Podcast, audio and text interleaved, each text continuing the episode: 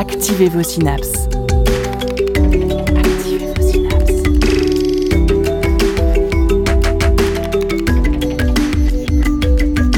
Poussez la porte du labo des savoirs et entrez dans un monde de science et d'expérience. C'est le labo des savoirs. Biodiversité, ce mot a été proposé en 1986 par les scientifiques américains pour désigner l'ensemble des êtres vivants et les écosystèmes dans lesquels ils vivent. La naissance d'un mot qui coïncide avec la prise de conscience de la menace qui pèse sur cette diversité du vivant. Une diversité dont l'humain fait entièrement partie, tout en représentant sa principale menace. Aujourd'hui, le Labo des Savoirs explore la biodiversité marine et les dangers qui pèsent sur elle.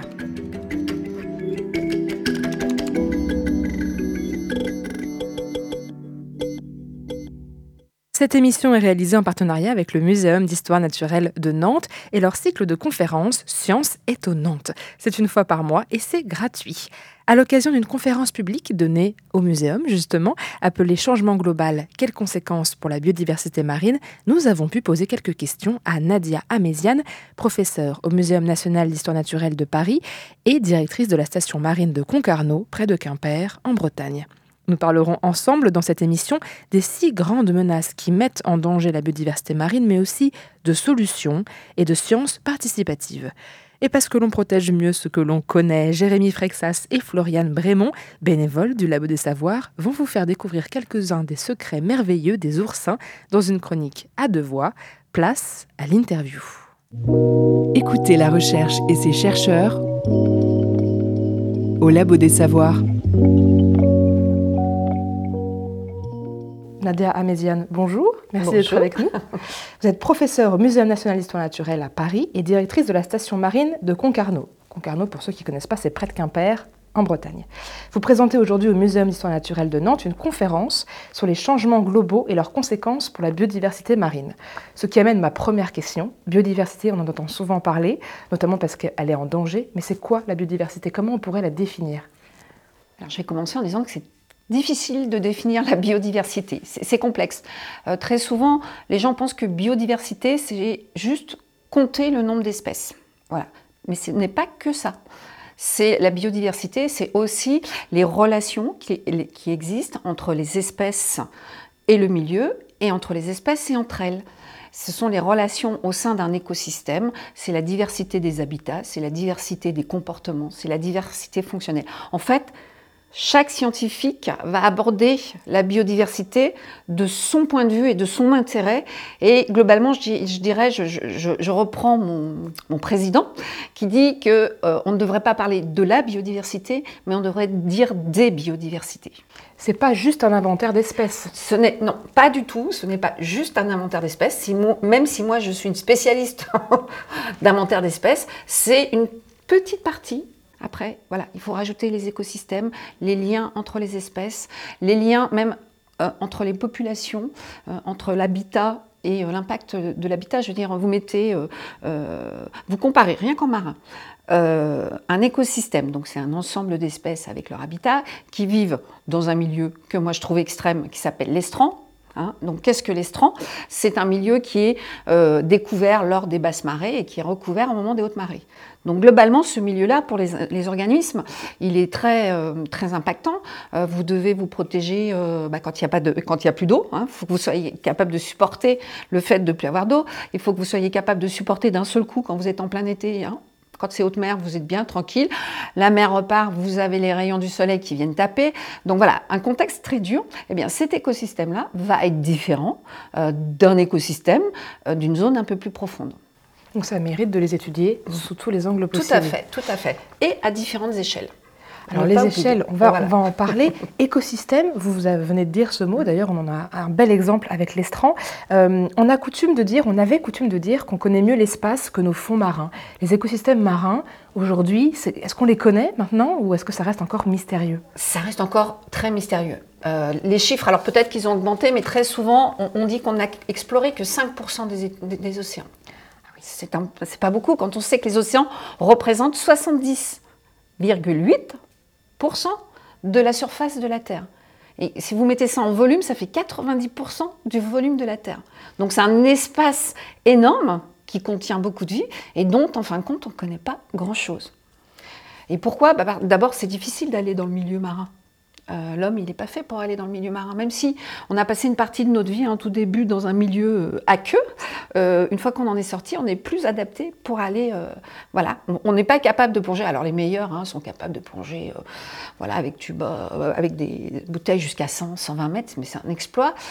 après, on a, on a quand même des sous-marins, mais globalement, c'est quand même très difficile techniquement d'explorer le milieu marin. Et on va bien connaître certaines zones et puis, on va avoir des zones euh, dont, on ne connaît rien. Ah donc l'exploration continue. On est Tout à fait. Permanence en train de découvrir de nouvelles choses. Chaque fois qu'on fait une campagne océanographique, hein, c'est-à-dire qu'on va explorer les fonds marins, on revient de ces campagnes avec une quantité d'espèces nouvelles pour la science à décrire. Donc ça, c'est le côté euh, très, euh, j'allais dire, très enthousiasmant de notre travail, c'est de se dire, waouh, on, va, on va encore découvrir de nouvelles choses. Et c'est un mystère sur lequel pèsent des menaces, alors qu'on ne sait pas encore tout ce qui regorge. Il y a des menaces qui pèsent. Votre conférence s'intitule Changement global. Quelles conséquences pour la biodiversité marine? Pourquoi ce terme changement global et pas réchauffement climatique, comme on entend souvent? Alors parce que d'abord, il y a une confusion. Changement global, ce sont des scientifiques qui ont déterminé ce que ça voulait dire. Et ce changement global, il a six composantes. La première est la dynamique de la euh, démographie humaine donc les humains se reproduisent, se reproduisent, puis puissent dans la ressource, hein, et ne savent pas se, réguler. Alors ça, c'est politiquement, c'est pas correct à dire, mais, c'est comme ça. Euh, le deuxième facteur, ça va être la destruction ou la fragmentation des habitats. On a vu ça, par exemple, avec, euh, alors je ne vais pas vous donner un, exemple marin, mais terrestre, parce qu'il va parler à beaucoup de, personnes, mais les, les, haies dans les bocages, eh bien, quand elles ont été détruites, on a perdu énormément de diversité. Les oiseaux pouvaient plus nicher, il n'y avait plus ces corridors. Donc la destruction, la fragmentation des habitats, c'est une des composantes de ce changement global. Vous avez les, les intrants chimiques, c'est-à-dire tout ce qui est pollution, hein, qui vont faire partie de ce changement global. Vous avez également ce qu'on appelle, nous, le dérèglement climatique. Et vous voyez là, souvent la confusion vient de là. Changement global, dérèglement climatique, ça s'est mis en changement climatique. Mm-hmm. Je ne sais plus du coup où j'en suis dans mes quatre, je crois. il m'en reste deux. Donc il y a l'érosion de la biodiversité. Et le sixième que j'ai euh, oublié, ça doit être les espèces invasives. Voilà. Donc ces six composantes-là font le changement global. Et ce changement global bah, va avoir un impact sur nos écosystèmes.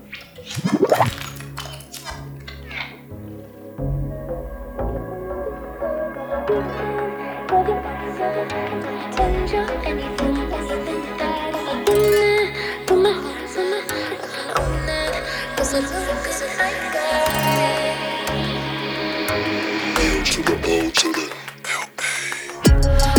you get so open?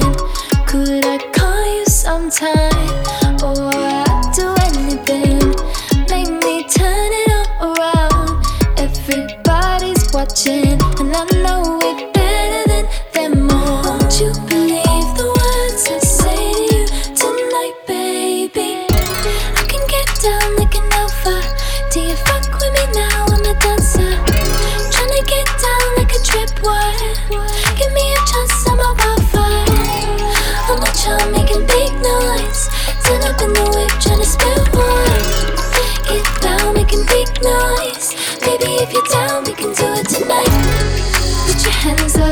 like a winner, like you're in the club on a weekend. You're the answer. Don't pretend you're anything less than that. If I've been there, put my hands up. I can own that, cause I know that I got it. If you got it like that, I'll be stepping out on my own. Baby, I'll say, Am I right to question everything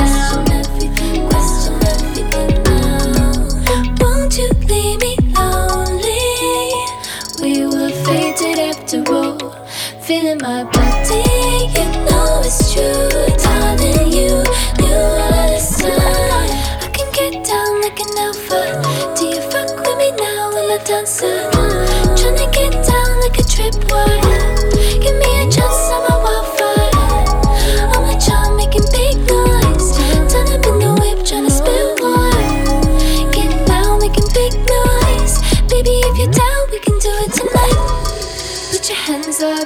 like a winner. Like you're in the club on a weekend, you're the answer. Don't pretend you're anything less than that. If I've been there, put my hands up, I can own that, cause I know that I got it.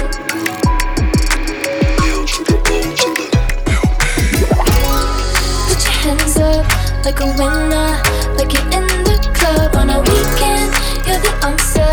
Don't pretend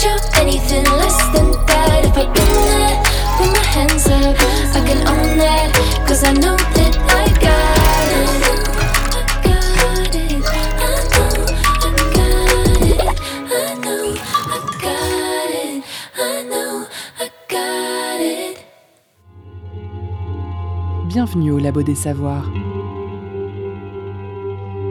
Attention, recherche en cours. C'était Lola Alpha. Vous êtes toujours à l'écoute du Labo des Savoirs. Nous sommes avec Nadia Améziane, professeure au Muséum national d'histoire naturelle à Paris et directrice de la station marine de Concarneau. Retour à l'interview.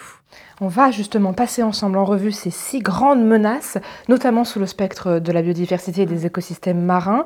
Euh, c'est quand même quelque chose d'assez particulier. On parlait d'échelle tout à l'heure. C'est une échelle globale, tellement globale qu'on en vient à renommer notre ère géologique anthropocène, donc vraiment l'ère de l'homme, l'ère où l'homme, le responsable de ces changements, euh, transforme de façon irréversible l'environnement. Ça, ça- ça veut dire quand même quelque chose. Oui. Alors, irréversible, je ne sais pas jusqu'où. voilà. Restons optimistes. Restons optimistes. Euh, par contre, c'est vrai que c'est la première fois depuis que la vie existe sur Terre que ces changements sont dus à une espèce. Ça, c'est vrai que c'est la grande nouveauté. Euh, les autres changements, il faut savoir que depuis euh, que la vie est apparue, il y a eu à peu près une soixantaine de crises de la diversité, avec cinq grandes crises de cette diversité. hein. Tout le monde connaît le- les dinosaures. Il y a aussi, pour ceux qui sont un petit peu plus éclairés, les, les trilobites. Sur, c'est quand même sur ces crises-là, celles qui, par exemple, ont vu s'éteindre les trilobites, il y a eu 90% des espèces qui ont disparu. C'est juste énorme. C'est monumental. C'est monumental. Alors on peut se dire, bah, on ne va pas s'inquiéter. Sauf que cette disparition, elle s'est faite sur un temps long. Donc il y a eu adaptation de certaines espèces et puis il y a eu le temps de reproposer quelque chose. Là, on est sur un temps très court, moins de 100 ans. Là aussi, c'est une autre caractéristique, c'est la vitesse des événements.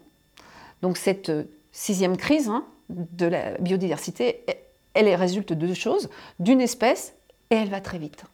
Ce qui le rend encore plus inquiétant. Alors on va justement parler un petit peu de cette espèce en commençant par une des six grandes menaces, la démographie. On est depuis novembre 2022 8 milliards d'êtres humains sur Terre. Pe- Petit rappel, on était 1 milliard en 1800, donc il y a 200 ans à peine. Euh, comment ce boom dé- démographique peut impacter la biodiversité marine? Surtout qu'on on se dit, c'est sous les océans, c'est loin de nous, ils sont pépères. Alors, il faut savoir que ces 8 milliards d'individus euh, sont pratiquement tous concentrés sur la frange littorale en plus. hein.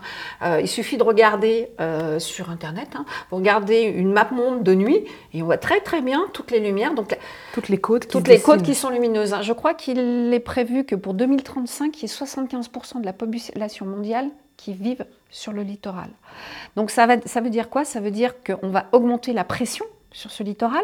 On va l'augmenter de telle façon, bah, on va détruire des habitats. Toutes les zones humides là, qui font la transition sont détruites. On urbanise beaucoup.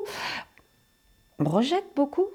Donc on augmente les déchets et on est en compétition en fait euh, avec euh, la faune qui est toute proche. Donc la pression, elle, est énorme. Et j'allais dire, là je vous parle du, littoral, mais tout ce qui est pollution, c'est 80% des, po- des déchets qui arrivent à la mer viennent de la terre. Et il y a quelque chose qui bah, qui m'amuse, qui m'interpelle à chaque fois, c'est que quand vous êtes sur une ville littorale, quand vous êtes au centre de la ville, vous avez des petits pas ou des petits ronds qui vous disent ici commence la mer. Moi, j'aurais envie de dire, en haut du Mont Blanc, mettre une plaque comme ça en disant ici commence la mer. Les déchets viennent de, de toutes parts, Viennent pas de juste du littoral. Non, non, de toutes parts. On a des ruisseaux, on a des rivières, il y a du, il y a du vent, euh, donc on a des vrais corridors, et, et les déchets arrivent du, du- du centre de, voilà, de- des continents aussi. Donc même si on est des humains qui se multiplient sur Terre, ça a un impact réel sur la faune, la flore, la biodiversité marine. Et puis en plus, on a, on a besoin de manger. hein, on, peut pas- voilà, on- on ne se nourrit pas d'eau fraîche et d'amour. et et l'impact va être sur la surexploitation des ressources, ressources alimentaires, ressources en eau. Hein. On va avoir un vrai défi hein, avec le- l'eau douce, on le voit déjà. Euh, ça va aussi avoir un impact sur tout ce qui est minéraux. hein, les nodules polymétalliques, polymétalliques qui sont dans les fonds, Bah, les industriels commencent à bien regarder maintenant parce qu'on en manque de métaux rares, par exemple. Alors, ce sont des hum, concrétions. Quand on les voit sur une photo, ça fait des petits ronds de pierre où, à l'intérieur, on a un certain nombre de métaux rares. Et jusqu'à présent, euh, la technologie faisait que ce n'était pas du tout intéressant d'aller les prélever parce que ça coûtait beaucoup plus cher que ce que ça pouvait rapporter. Euh, maintenant, en, en technique, on est devenu plus performant. Et puis, surtout, on a moins de ces métaux rares Oui, il sur y a une crise de Voilà. métaux rares. Donc, on va les puiser dans les fonds, dans les grands fonds. Et le problème, c'est qu'il y aura un impact sur cette faune profonde euh, qui n'est pas très résiliente. C'est-à-dire que à la moindre perturbation, en plus, ces nodules polymétalliques, ils ont eu la bonne idée de se mettre euh, souvent dans des endroits euh, où c'est un peu vaseux. Donc, si vous bougez un petit peu ça, euh, tout va revenir en, en- en suspension, et donc ça va avoir un impact sur cette faune profonde. Donc, j'allais dire, on, agit depuis le- l'estran dont je vous parlais tout à l'heure jusqu'aux plus grandes profondeurs. Des métaux rares, je le rappelle, qui peuvent être utilisés notamment dans la composition des smartphones, euh, de la technologie. Et pour l'instant, on n'est pas sur une voie où on diminue en termes de technologie, surtout depuis qu'on parle de cette pénurie de métaux rares euh, qu'on trouve pour l'instant dans les mines hein, sur Terre. Donc oui, je comprends que les industriels soient intéressés. Euh, là, on est en train de parler déjà de la surexploitation des ressources, ça- hein, qui est le- ce qui est lié, tout est lié, Tout bien est lié, sûr. voilà, c'est ce qu'il faut comprendre, c'est que c'est multifactoriel et quand vous commencez à aborder le fil. le fil, forcément, vous ne pouvez pas vous empêcher de parler des d'autres facteurs. Mais ce qui est intéressant, c'est est-ce que cette surexploitation des ressources veut dire qu'à un moment, ça va pas se renouveler suffisamment, euh, ça va des ressources qui vont peut-être jusqu'à disparaître? Alors, pour tout ce qui est métaux, oui, puisqu'on ne fabrique pas des métaux comme ça, euh, voilà, ça c'est sûr. Pour ce qui est de la vie, euh, ça va dépendre. Ça va dépendre de jusqu'où où on va aller, ça va dépendre de la résilience aussi des écosystèmes et des espèces. C'est-à-dire qu'on voit très très bien déjà que certaines espèces, alors je vais prendre les méduses, voilà, ah ben elles s'adaptent à tout. hein. Ah ouais, Et puis vu l'âge qu'elles ont, les méduses, Euh, Elles supportent des augmentations de température de l'eau, elles s'accommodent assez bien de la pollution, euh, donc elles, elles, elles se développent. Donc on aura, quoi qu'il arrive, on va avoir des espèces qui vont s'épanouir et qui vont se développer. On va avoir des nouveaux écosystèmes, probablement. La chose à laquelle il faut penser, c'est est-ce que ces écosystèmes-là qui vont se mettre en place, eh bien, vont être favorables à l'humanité parce que je vais, je vais caricaturer à l'extrême. Imaginons que euh, on ait une gélification des océans, c'est-à-dire qu'on n'ait que des méduses. Que va manger Oui. l'humain? Nous, on ne mange pas de méduses. Non, alors je sais que... contraire. Alors, dans les pays asiatiques, ils mangent certaines espèces de méduses. Mais bon, globalement, je suis pas sûre que ça nourrisse beaucoup son homme. hein.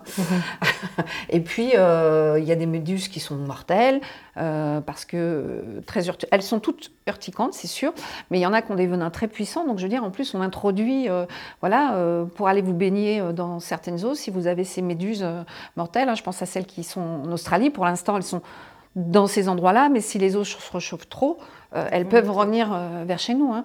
Donc ce déséquilibre, quoi qu'il en soit, va impacter l'humanité. Et ça, ça, il faut que l'humain en prenne conscience. Là, ce qui nous emmène déjà à érosion de la biodiversité, ce qui est génial, parce qu'on voit effectivement que tout s'enchaîne assez naturellement. Vous avez parlé de ce fameux exemple, imaginons que les méduses qui résistent Mhm. très bien, elles prennent toute la place. Ça me fait penser que, euh, voilà, sur les populations d'oiseaux, j'ai fait des petites recherches. Entre 89 et 2017, la population d'oiseaux généralistes a, a augmenté, plus 20%. On se dit, fantastique, c'est un peu comme nos méduses, ceux-là, ils résistent bien. À l'inverse, le nombre d'oiseaux communs spécialistes, donc qui sont plus agricoles, plus forestiers, plus dans le bâti, eux, ils ont diminué de 22% en métropole. Donc un phénomène euh, qui s'explique parce que les habitats ont été dégradés, on va aussi en parler. Euh, Il y a eu un effondrement de la population d'insectes, on en entend beaucoup parler aussi. Donc c'est une tendance qui va vers l'homogéné- l'homogénéisation, je vais réussir à le dire, des communautés d'oiseaux, avec un appauvrissement des espèces. Ce qu'on peut imaginer aussi avec les méduses. Est-ce que, si on revient sur la biodiversité marine, on peut se dire que les espèces de poissons, par exemple, euh, il y en a plein qui sont déjà en train de s'éteindre, alors que des espèces euh, réservées à la consommation humaine vont, elles, euh, euh, plus euh, s'épanouir ou c'est un raccourci peu? c'est plus compliqué que ça. Euh, en, en ce qui concerne la, la pêche, euh, de, surpêcher, déjà, ça va entraîner un certain nombre de choses. Ça va entraîner des changements chez les poissons. hein. Plus, plus un- une espèce est pêchée, et plus elle va avoir tendance à réduire sa taille. C'est un peu comme les cornes d'éléphant ou la corne de rhinocéros. hein. On est exactement dans ce même système-là. Donc, elle va réduire sa taille. Elle va aussi avoir une fécondité moindre, un taux de reproduction moindre. Et puis, protège oui, c'est presque une protection. Et puis, on va se retrouver euh, avec une abondance euh, d'espèces euh, plus petites qui vont se reproduire plus vite. Et les grosses espèces euh, vont disparaître. Vous allez changer là aussi, comme pour les oiseaux, hein, euh, votre, euh, Les populations les populations. Voilà. Euh, sachant que quand vous enlevez euh, certains prédateurs, l'espèce qui est prédatée va en profiter pour se multiplier. Donc euh, tout se tient. Il y a un moment, euh, s'il reste plus qu'une espèce, on sait très bien que euh, quand on n'a plus de diversité, eh bien l'ensemble de votre écosystème il est moins résilient. Les scientifiques ont démontré que plus vous aviez un écosystème diversifié, plus il était résilient. Résilient, donc il se remet de catastrophes. Voilà, euh, il peut est- est- s'auto-réparer, on va dire. Voilà, il peut s'auto et, et surtout résister aussi, mieux résister. Donc cette baisse de, de- de biodiversité dans les écosystèmes, en fait, c'est un espèce de serpent qui se mord la queue. Euh, Il y a des risques, il y a des baisses, donc ça résiste moins aux risques qu'il y a Voilà, au tout danger fait. suivant. Tout à fait. C'est intéressant parce que on voit que c'est pas juste des espèces qui s'éteignent. C'est plus compliqué que ça. C'est plus compliqué. D'abord, alors en marin, on parle beaucoup de population, mais même en terrestre. Vous avez parlé des oiseaux, on a parlé de population. La première étape, c'est les populations. C'est-à-dire que si les populations se mettent à diminuer, bah forcément, après, on va aller vers une extinction de l'espèce. Et là, en marin, on est sur de la diminution de population. Euh, tout comme chez les oiseaux. Et je, je repense à votre exemple des oiseaux. Ça, ça s'est fait avant la grippe aviaire. On a eu une grippe aviaire qui, l'année dernière, ou il y a deux ans, je ne sais plus, non, c'est l'année dernière, l'année dernière, et qui pour la première fois touchait tous les oiseaux. Pas que les oiseaux domestiques. Voilà, ça a touché. Donc là, euh, voilà, à la station, on a des collègues qui travaillent là-dessus et qui ont un peu peur des résultats qui vont arriver euh, dans les années futures. Mais c'est la même chose en milieu marin. Vous réchauffez l'eau. Vous allez avoir différentes choses. Déjà, les espèces qui ne supportent pas les eaux chaudes et qui peuvent bouger vont migrer vers des eaux plus froides. Les espèces qui vivent fixées dans l'eau euh, et qui ne peuvent pas se déplacer, eh bien, elles ont deux solutions. Elles essayent de supporter hein, euh, cette variation. Elles vont la supporter jusqu'à un certain moment. Et puis, euh, bah, une fois qu'elles auront passé leur seuil de tolérance, l'individu va disparaître. Et c'est là, quand je vous parlais de la vitesse des événements, entre en jeu. Euh, la population, n'aura pas le temps de s'adapter. Voilà. Donc, j'augmente ma température, soit je peux migrer, soit je reste sur place et j'essaye tant bien que faire de supporter ces conditions-là. En même temps, j'amène d'autres espèces qui aiment ces eaux plus chaudes, donc qui vont rentrer en compétition avec ceux qui sont restés et qui sont fragilisés parce que euh, ils sont euh, voilà Déjà dans des conditions dans qui des conditions qui les sont en limite. Et puis vous allez ramener des virus, des pathogènes auxquels les organismes qui sont en place ne sont pas habitués, donc qui vont être éradiqués par ces nouvelles maladies.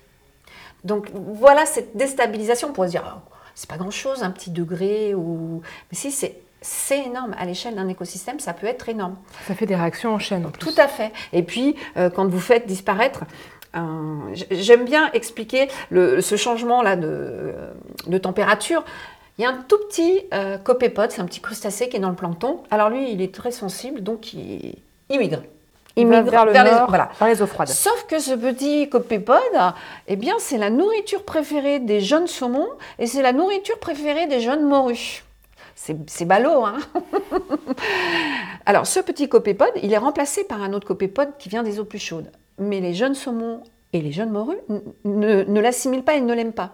Et donc, du coup, on se retrouve euh, avec des juvéniles bah, qui ont des problèmes euh, pour grandir parce qu'ils n'ont pas la bonne alimentation. Et si je prends le, le cas de la morue, eh bien, on sait, tout le monde sait que les stocks de morue là, sont à des niveaux catastrophiques. Eh bien, c'est dû à ces problèmes de maladaptation et c'est dû aussi à des problèmes de surexploitation. Tout ça pour vous dire que c'est multifonctionnel. Et vous mettez un petit coup de pollution là-dessus. Et on est bon, on Et a on un est système bon. global. Voilà. euh, Donc, c'est- c'est- c'est- il faut imaginer qu'il y a différentes causes et que ça se fait à différents niveaux et que ces causes-là vont agir aussi bien au niveau de la génétique, du gène, au niveau de l'individu, de la population et de l'écosystème.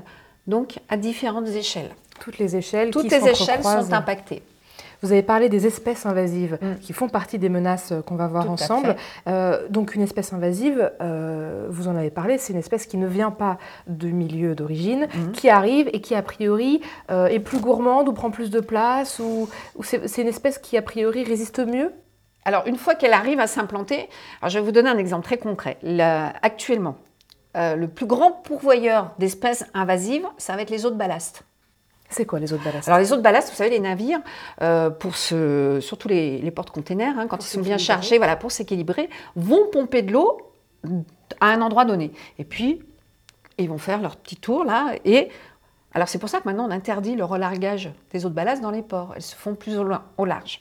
Et quand ces eaux étaient relarguées dans les ports, eh bien, on relarguait en même temps toutes les- espèces qui étaient présentes qui venaient de là où ils les qui avaient venaient, prises, voilà, par exemple, souvent je à des suis- voilà, kilomètres. Australie, hop, je reviens euh, au En Havre.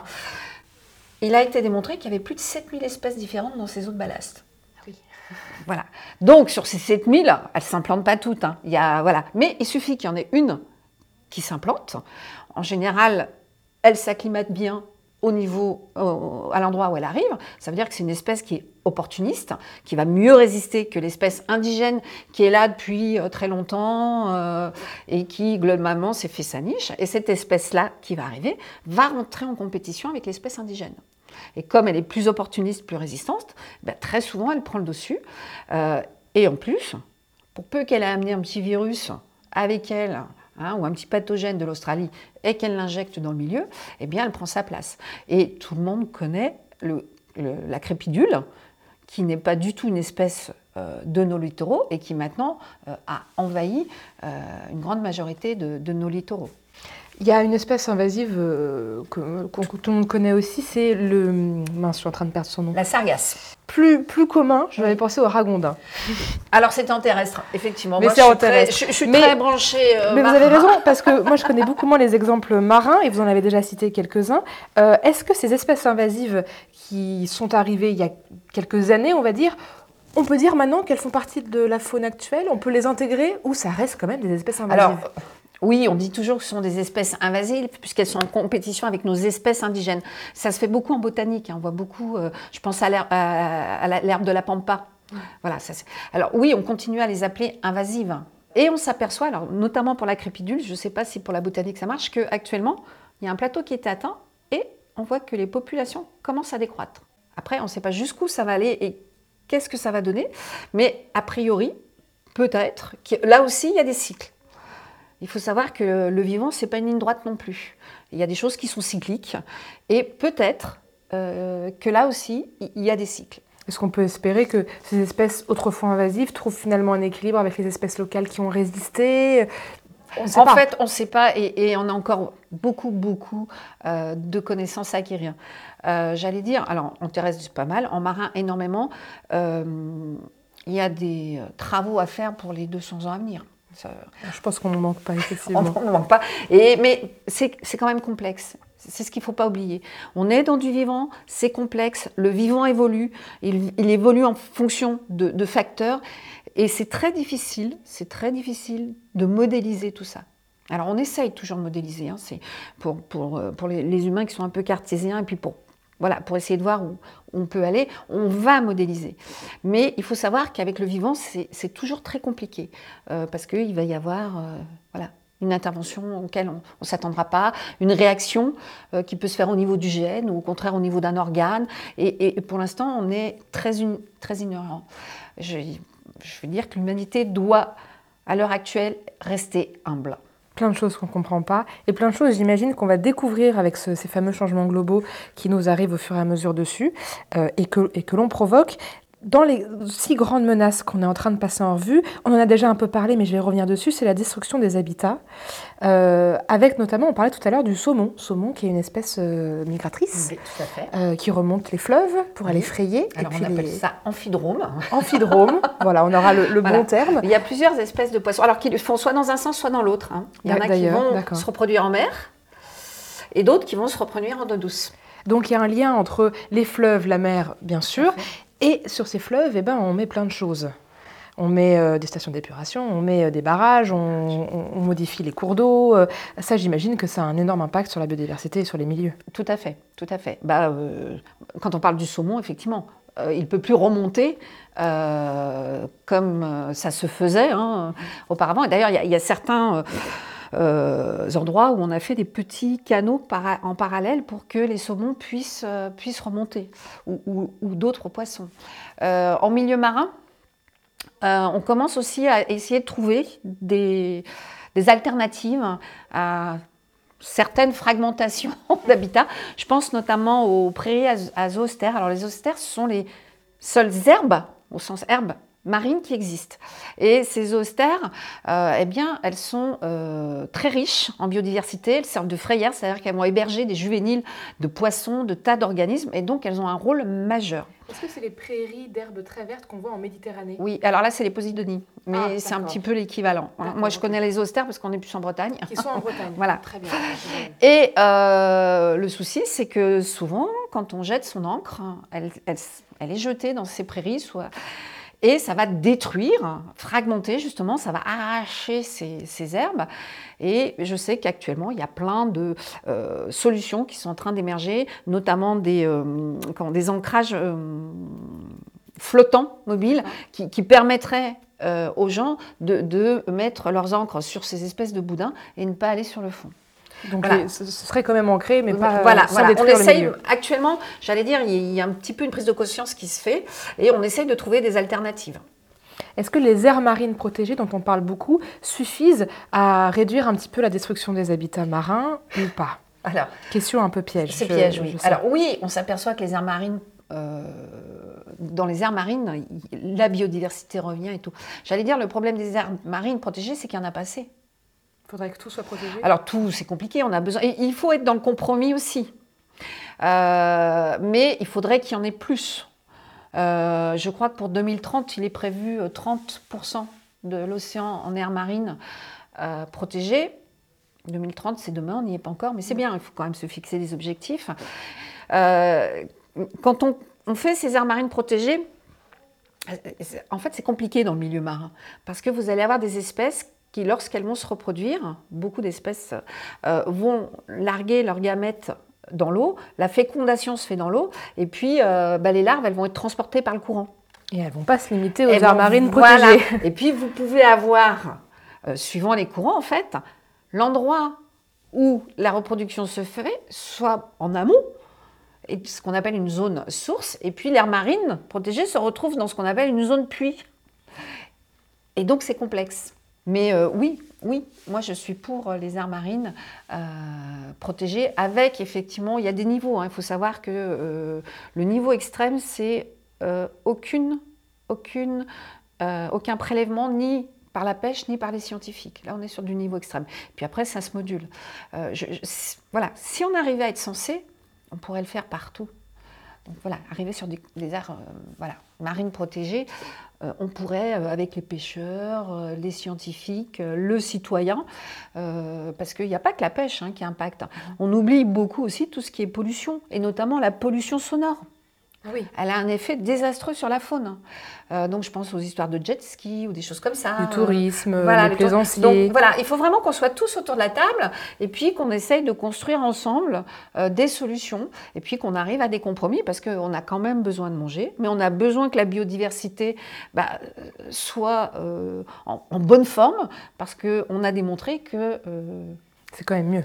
c'est quand même mieux, mais même pour l'humain. Mais pour la survie de l'humain, oui. que- Voilà, j'allais dire, à terme, on va être hyper égocentrique. C'est indispensable pour nous que la biodiversité soit préservée. Et ça, je pense que tant que les gens ne l'auront pas compris, on, on va avoir du mal à, à la protéger et avancer.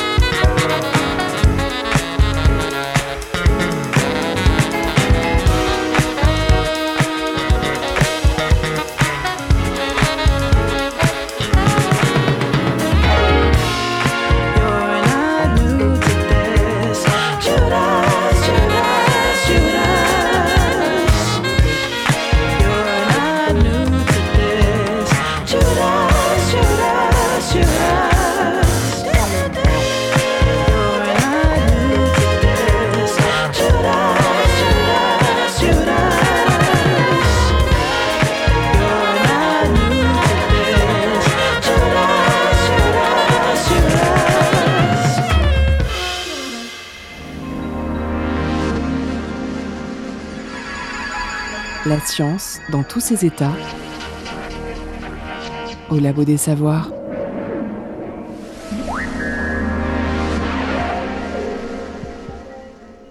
C'était Summer V de Judas. Vous êtes toujours à l'écoute du Labo des Savoirs. Nous sommes avec Nadia Améziane, professeure au Muséum national d'histoire naturelle à Paris, directrice de la station marine de Concarneau.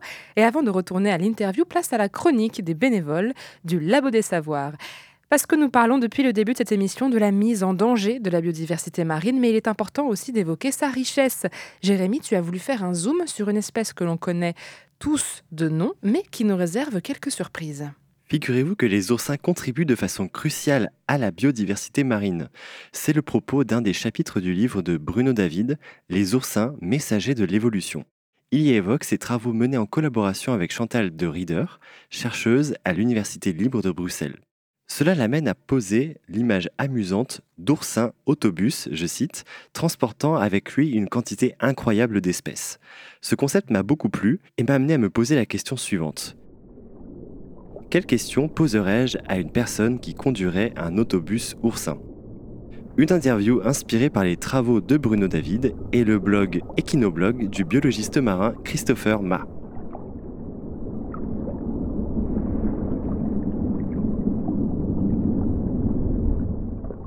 Pour parler aujourd'hui de biodiversité marine, j'ai le plaisir de recevoir Apora. Bonjour. Bonjour. Apora, vous êtes conductrice d'un oursin appartenant à l'ordre des sidaroïdes. Cet ordre d'oursins présente la particularité d'héberger bon nombre d'organismes des fonds marins. Comment l'expliquez-vous? Eh bien, les oursins possèdent habituellement un épithélium, un genre de peau protectrice anti-intrusion. Les sidaroïdes n'en ont pas, ce qui transforme leur piquant en un formidable terrain protecteur et mobile pour d'autres espèces qui souhaitent s'y installer. Quelles destinations sont couvertes par votre ligne d'oursin-bus Oh, nous couvrons le monde excitant des grandes profondeurs, à plusieurs centaines de mètres sous la surface. Plus personnellement, vous pouvez me trouver dans les eaux glacées de l'Antarctique. Et qui fréquente votre service de transport? Une belle quantité d'organismes charmants. Des éponges, des vers, des petits crustacés, des mollusques ou encore des bryozoaires, sortes de mousses constituées d'animaux minuscules. Ces créatures voyageuses recherchent spécifiquement nos véhicules oursins pour une belle dérive dans les fonds marins. Certains s'installent durablement et d'autres temporairement. Par exemple, il y a des passagers qui s'installent sur des rochers qui leur plaisent sur le chemin de l'oursin-bus. Intrigant. Et quelle atmosphère trouve-t-on à bord de votre autobus? Je pilotais il y a quelques années un oursin fouisseur dans les Caraïbes, Meoma ventricosa. L'épithélium était régulièrement dévoré par des crabes sans gêne. Cela prenait un temps fou de le régénérer. Rien à voir ici. C'est beaucoup plus calme et loin des vandalismes. À bord des sidaroïdes, en Antarctique, l'ambiance se résume en trois mots. Diversité, convivialité et curiosité. Beaucoup des organismes qui embarquent pour ce voyage vivent au fond des océans, s'occupant principalement de filtrer l'eau. Venir dans mon bus, c'est découvrir de nouveaux horizons et cohabiter avec des espèces intrigantes. Ce collectif contribue à créer un camouflage efficace à l'oursin-bousse. Tout le monde y gagne. Et puis cette relation symbiotique semble même avoir joué sur l'évolution de certaines espèces aujourd'hui éteintes. C'est dommage, j'aurais tant aimé les piloter. Leur piquant était de formes différentes et facilitait l'installation d'espèces voyageuses. Oh là là, imaginez l'ambiance à bord. Et qu'est-ce qui vous plaît dans, dans la conduite de, des sidaroïdes? Faire vivre cette relation symbiotique est une vraie source de motivation pour moi. C'est aussi le cas pour mes collègues au volant d'autres espèces de l'ordre des sidaroïdes chaque ligne de bus rencontre de la popularité parmi différentes espèces voyageuses. J'aime particulièrement aller dans des zones de fonds marins sinistrés pour permettre à la vie d'y revenir. Ramener la vie dans les zones sinistrées, est-ce que vous pourriez peut-être nous, nous en dire un peu plus à ce sujet? Oui, tout à fait. Eh bien, certains événements assez brutaux peuvent bousculer les écosystèmes. Par exemple, après le passage d'un iceberg. Les fonds marins sont raclés, autant dire qu'on repart alors de zéro au niveau diversité du vivant. Nos lignes de bus, elles, proposent de formidables opportunités de s'y installer pour quelques-unes des espèces en voyage. La biodiversité est aussi endommagée par certaines activités humaines raclant volontairement les fonds marins. Tout ceci m'attriste et m'énerve prodigieusement. Il faut vraiment être d'un égoïsme sans nom pour tout ruiner comme Merci ça. Merci encore Apora pour ce témoignage unique. Sophie, je te laisse reprendre sur cet épineux sujet de la biodiversité marine. Merci Jérémy et bravo à Floriane pour cette magnifique interprétation d'un Aporo Sidaris Milleri. Retour à l'interview. Ce qui nous amène, alors, notre dernier point, je suis en train de, de revoir. On a parlé de la démographie, de la surexploitation des ressources, de l'érosion de la biodiversité, des espèces invasives, de la destruction des habitats. Et là, vous venez de parler de la pollution, notamment, euh, on a parlé de la pollution chimique, de la pollution euh, sonore, euh, beaucoup d'espèces d'espèces marines hein, qui utilisent euh, le son ou les ultrasons pour se repérer. Alors, vous pensez à ça? Mais on ne pense pas à toutes les autres qui sont quand même perturbées, même pour, euh, voilà, euh, par, exemple, les oursins, même pour se reproduire, ça peut perturber. Là, vous pensez surtout aux mammifères marins. Oui, on pense aux dauphins. Qui voilà, sont aux assez- dauphins, aux baleines. Mais oui, voilà. Mais on s'est aperçu que ça impactait beaucoup, beaucoup plus d'organismes que ça. Ça peut empêcher certaines larves de se fixer. D'accord. Voilà, donc la pollution sonore, elle a un impact beaucoup plus important que euh, ce qu'on pouvait penser. Oui, parce que pour rappel, l'onde sonore euh, dans l'air et dans l'eau, c'est pas non plus C'est le- pas la, même chose. la même chose. non. Et puis, La on, utilise, euh, on utilise énormément de sons pour communiquer, Mm. bateau, terre, etc. Euh, il y a aussi, et on en discute en ce moment, puisque depuis le lundi 29 mai dernier, euh, 175 pays se sont retrouvés à Paris pour s'entendre sur un traité contre la pollution plastique. Donc ça, c'est celle qu'on connaît, que tout le monde connaît. qu'on oui. connaît le plus. Alors, petit rappel de chiffres, euh, ça fait toujours un peu mal hein, de les lire. 460 millions de tonnes produites chaque année, 80% finissent en déchets moins d'un an plus tard. J'imagine que le milieu marin, le plastique, c'est une catastrophe. Complètement. C'est euh, c'est- une très très grosse problématique. Et ce sont surtout les nanoplastiques, ceux qu'on ne voit pas. Et euh, il y a plein d'études qui ont montré que euh, tous les organismes marins ingéraient des nanoplastiques depuis notre estran jusque dans la fosse, des, la fosse des Mariannes, 11 000 mètres. hein. Donc on a du nanoplastique de partout. Chaque organisme qui va manger un autre va concentrer ces nanoplastiques. Il ne faut pas oublier que au, voilà, À la fin, souvent. vers la fin, souvent c'est l'homme. hein Qui mange le poisson qui mangent le poisson ou qui mangent des crustacés, qui eux-mêmes ont mangé euh, euh, des moules et tout. Voilà, donc euh, ça s'accumule. Il y a deux effets. Donc il y a les- deux effets. Il y en a sûrement plus. On ne les connaît pas tous, mais déjà, la dégradation de ces plastiques vont libérer un certain nombre d'additifs. Et on a démontré que ces additifs, quand ils étaient libérés, étaient des perturbateurs endocriniens qui agissent aussi sur l'homme. Et puis, il y a tout ce qu'on ne sait pas encore ou, ou qu'on n'ose pas nous dire aussi. hein. Je pense que quand même, depuis le temps, il y a quand même des études qui ont été faites. Et je ne me rappelle plus des chiffres, mais je crois qu'on mange l'équivalent d'une carte bleue par semaine. par semaine. Je crois bien. Je- il faudrait que je vérifie, mais c'est juste énorme. Oui, Parce qu'on on imagine souvent le fameux septième continent de plastique Oui. qui part à la dérive avec Mais à la limite, c'est pas le pire, celui-là. Oui, parce le les pire, voit. on- voilà, on les voit. Puis globalement, on pourrait peut-être trouver des solutions pour les ramasser. D'ailleurs, il y a des gens qui sont partis pour les ramasser. Oui. Euh, Mission de Tara Océan, je crois. Alors, il y a eu Tara Océan, mais il y a aussi Odyssée Plastique. Mhm. Euh, Il y, il y a pas mal d'initiatives qui sont faites euh, pour essayer de, de ramasser ça. Le, le plus dangereux, c'est quand ils se dégradent, ces plastiques-là. Et et les voit font- plus. Voilà, et qui font ces nanoparticules. Et c'est là qu'ils deviennent très dangereux. On parlait tout à l'heure du citoyen. Euh, il y a de plus en plus de campagnes qui sont organisées pour nettoyer les plages, etc. Donc il y a des citoyens qui sont impliqués euh, dans ces choses-là. La sensibilisation continue de se faire. De plus en plus de personnes sont au courant de toutes ces, menaces dont on a parlé, notamment vis-à-vis de la biodiversité. Euh, mais il y a aussi des projets de sciences participatives. Je que ce serait pas mal d'en parler. Vous m'aviez parlé, quand on a préparé cette interview, du projet dont je vais retrouver le nom, Plage Vivante, c'est Tout ça à fait, plage vivante. Est-ce que vous pouvez nous raconter un peu ce que c'est Alors, projet-là projet Plage Vivante, maintenant à, oh oui, je ne sais plus, 4 ou 5 ans d'existence. Et euh, mes collègues, ce sont des collègues de la station, sont partis d'un constat, c'est que euh, on a de, des algues qui sont échouées sur nos plages, qu'on appelle de la laisse de mer. Et euh, de façon euh, assez cocasse, ils se sont aperçus que l'été, euh, ces algues échouées étaient ramassées mécaniquement euh, pour nettoyer les plages, pour que les touristes aient des plages propres. Ah, ramasser, donc jeter, donc Je- enlever voilà. des plages. Voilà, Ah ouais. on enlevait. Voilà. Et euh, les collègues se sont penchés sur cette laisse de mer en se disant euh, elle doit avoir un rôle. Et effectivement, cette laisse de mer a un rôle euh, dont on commence juste à mesurer les- les, L'impact. Voilà. Euh, c'est un écosystème. Cette laisse de mer est un écosystème. C'est-à-dire que quand les algues s'échouent, euh, quand elles vont se décomposer, elles vont entretenir euh, une faune qui va les décomposer et cette faune va être mangée par les oiseaux marins. Et puis cette décomposition aussi va libérer, comme ce sont des algues, hein, des éléments qui vont favoriser, notamment au printemps et- en été, la pousse et la floraison des plantes littorales. Donc, cette laisse de mer, c'est un écosystème. C'est super positif pour l'écosystème de la Tout plage. à fait.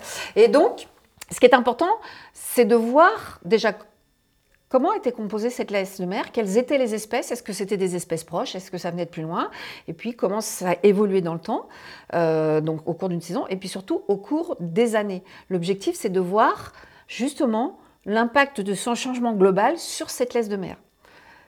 Nous sommes peu de scientifiques, donc on a fait ce qu'on appelle un programme de sciences participatives où le citoyen devient acteur de l'acquisition de la donnée scientifique.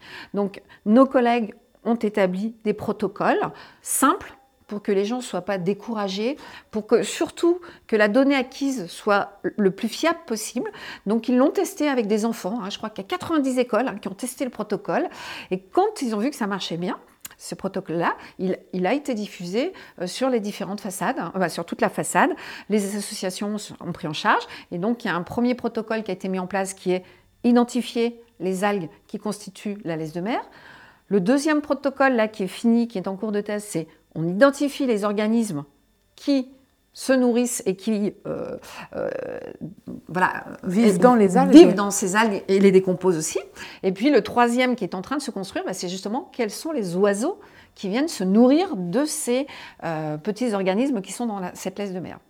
Et c'est un programme qui, qui- qui fonctionne tellement bien qu'on a même des collègues de Méditerranée qui nous disent Oh, on voudrait l'avoir, sauf qu'en Méditerranée, on n'a pas la laisse de mer. Mais l'autre aspect positif, c'est qu'il y a certaines mairies qui ont pris conscience du fait que c'était un écosystème et qui ne font plus de ramassage de leur laisse de mer. Qui laisse les algues laissent, sur la voilà. plage. Et, et- et nous, on explique aux touristes que c'est pas sale, et, on leur explique, on leur dit, bah, faites ce protocole-là et vous comprendrez. Donc j'allais dire, c'est euh, un exemple de, de- de science participative qui, qui sensibilise le plus grand nombre, dont les élus. Donc euh, il y a vraiment en plus des conséquences concrètes sur la politique publique directement. Tout à fait. Donc si vous êtes intéressés, chers auditeurs et auditrices, il suffit de taper plage-vivante, le tout au pluriel.fr. Et là, il y a un gros bouton qui apparaît, c'est Je participe. et c'est super bien expliqué. Donc n'hésitez pas à y aller. Je suis sûre qu'il y en a beaucoup qui vont en vacances sur la côte atlantique, donc euh, ça les a- occupera. Voilà, et il y a même, même des formations qui sont faites gratuitement par nos collègues. euh, voilà. Et ce qu'il y a d'intéressant, c'est que si les gens changent d'endroit, c'est-à-dire qu'ils vont en Bretagne une année et que l'année d'après ils vont à Biarritz, bah, ils verront que ce ne sont pas les mêmes algues. Ah oui, donc en plus, ça, ça permet aussi de sensibiliser aux espèces qu'il y a sur Tout place, d'apprendre des fait. choses. On, on sensibilise, on montre que suivant le- l'endroit où on se trouve, les espèces sont différentes, euh, que l'écosystème est un peu différent. euh, et puis on montre l'intérêt de l'écosystème. Et, et c'est une façon, j'allais dire, euh, sympathique, j'allais dire, de, de sensibiliser le citoyen à cette biodiversité. Et puis en le rendant acteur de cette acquisition de données, on, on- on est tous ensemble. Je vous parlais beaucoup de collaboratifs. D'ailleurs, les protocoles hein, ont été faits euh, avec euh, certaines associations. Ça a vraiment été fait de façon collaborative pour, que ce soit- le, le plus de monde possible. Voilà, le plus abordable. euh, Le plus abordable et le plus de monde possible. Et j'allais dire, emmener euh, tout le monde. Et même, euh, voilà, on, on a des entreprises qui sont venues euh, à demander à se former et puis qui organisent eux-mêmes des sorties laisse de mer. Ça peut aussi être, j'allais dire, un challenge pour fédérer des équipes ou pour faire une sortie en famille. Il faut en profiter. On- voilà, et une- on, ac- on- on acquiert de la donnée. Mhm. Et cette donnée, elle est utilisée par les scientifiques. Et donc sur le site, euh, si vous allez voir, euh, vous avez quelques résultats. Il me semble qu'il y a déjà une publication scientifique qui est parue. Donc il y a des résultats qui, qui sont mis euh, sur le site et le citoyen peut voir que l'effet de, euh, Sa participation. de sa participation à l'acquisition de données. Parce que faire appel aux citoyens, ça, change- ça fait une force, de, une force de frappe qui n'a rien à voir avec quelques scientifiques qui se regroupent pour faire tout ça. Donc c'est essentiel. C'est essentiel. Puis en plus, vous, vous avez euh, des données acquises euh, sur une longue durée. Alors nous, à la station, il y a des points qu'on suit régulièrement. hein. Les scientifiques vont régulièrement. Mais l'avantage avec le citoyen, c'est qu'on va en avoir sur toute la façade. Et ça, c'est euh, juste. euh, ce sont des observatoires, en fait, hein, euh, animés par des citoyens. Et, et c'est juste, pour un scientifique, c'est euh, inestimable. On arrive à la dernière question de cette interview passionnante. Je, je dois dire que j'apprends beaucoup de choses. On a parlé donc de ces six grandes menaces qui sont un peu déprimantes à entendre, mais qui sont importantes. Il faut qu'on en parle. On a fini un petit peu sur la science citoyenne qui redonne un petit peu d'espoir. Alors dernière question un peu piège. Est-ce que vous êtes optimiste? Pour l'avenir ou est-ce que vous dites que bon, on est quand même mal barré? L'humain, en tout cas, est un peu mal barré. Alors, moi, je suis, d'un naturel optimiste. Alors, je vais rester optimiste et j'interviens beaucoup euh, chez les scolaires. Euh, D'ailleurs, il existe des aires marines éducatives. oh, ça, je ne savais pas. Voilà, et ce sont des enfants qui vont gérer euh, une aire. Et, et- c'est euh, aussi un système génial parce que euh, dès le départ, on les sensibilise. Et je vois que cette jeune génération, elle est beaucoup plus sensible que nous euh, à cette biodiversité. En fait, l'humain, actuellement, est déconnecté du vivant. Et il faut qu'il se reconnecte au vivant. Que ce soit le, le marin ou le terrestre, il faut vraiment qu'il y ait cette reconnexion pour qu'il réalise qu'il fait partie du vivant et il fait partie d'un écosystème. Quand l'humain va comprendre ça, je pense que déjà, On aura avancé. on aura avancé et, et- et on fera peut-être beaucoup plus attention. Et les enfants, là, tous ceux que je, je vois, eh bien, ils sont dans cette dynamique-là. Et quand, euh, alors j'ai déjà un exemple très concret, ces enfants qu'on a amenés sur le terrain, euh, ils sont allés montrer leur aire marine, euh, donc qu'ils gèrent, à des gens de master, à des étudiants de master. Les étudiants de master ont été juste estomaqués par la connaissance de, la- de ces enfants sur les organismes et, et par les interactions qu'avaient les enfants. Et vraiment, euh, alors les enfants étaient très fiers parce que Ils ont impressionné des plus grands ils qu'eux ont impressionné plus. les plus grands qu'eux. Et, euh, et c'est eux qui ont fait, du coup, les enfants, c'est eux qui ont fait la sortie à notre place, hein, parce qu'ils ont tout expliqué. C'était impliqué. voilà. Et, et c'est quelque chose d'hyper positif, parce que, en fin de compte, c'est eux notre futur. Il faut surtout pas les culpabiliser, il faut pas les entretenir dans cette éco-anxiété, et, et il faut qu'on les reconnecte au vivant. Et quand je les vois, je me dis que, bon, allez, c'est c'est quand même, euh, voilà, ils sont, ils sont motivés, ils sont, euh, eux-mêmes sont optimistes, et ils ont plein d'idées. Donc il y a des raisons d'espérer. Il y a des raisons d'espérer, il faut un petit peu arrêter nos bêtises. Mais à force de faire justement euh, de la sensibilisation, euh, les programmes de sciences participatives, euh, intervenir de, de partout, eh bien, tous les gestes éco-citoyens. Certains vont vous dire oui, mais ça sert à rien. Non, non. Si tout le monde fait des gestes éco-citoyens, déjà, ces citoyens votent, hein, donc il y a un moment, euh, et puis ils consomment aussi. Donc euh, si les industriels s'aperçoivent que euh, ben, il y a beaucoup, beaucoup de citoyens qui ne veulent plus de ci, de ça, de ça, eh bien on fera bouger les choses. C'est sûr que si on reste un pourcentage infime à essayer de faire bouger les choses, on n'y arrivera pas. Mais moi je crois à l'effet de masse. Et les choses commencent déjà à bouger. Les, les choses bougent, oui, oui, oui, les choses bougent déjà. On va Oui. dire pas mal quand même. Bon, alors après, c'est ce que je dis toujours, c'est pas parce qu'on va stopper nos émissions de carbone et nos- que du jour au lendemain, tout va Oui, revenir. hein. il y a, il y a un une- effet d'emballement. Voilà, il y a une inertie du système qui fait que. Mais globalement, on l'a vu pour le, le Covid. Quand on est, les gens sont restés enfermés chez eux pendant un bon mois là, on a vu que bah, il y avait des endroits où on voyait plus de vie, la vie était revenue. Et la question est toujours la même. La vie reviendra. Est-ce qu'elle sera faite pour nous Est-ce que nous, dedans, on survivra? C'est finalement la grande question. On est en train de mettre en danger notre propre écosystème. Notre propre euh, survie. Bon, ce sera le mot de la fin. Merci beaucoup, Nadia. Améziane, d'avoir répondu à mes questions.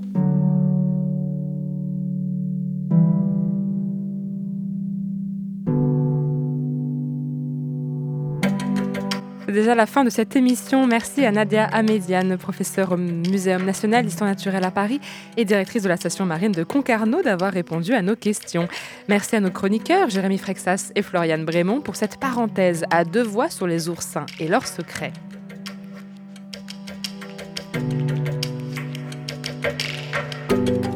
Cette émission a été préparée et réalisée par Sophie Potvin en partenariat avec le Muséum national d'histoire naturelle de Nantes. Vous pouvez retrouver toutes nos émissions et nos podcasts sur le labo ou sur votre application de podcast préférée. À la semaine prochaine.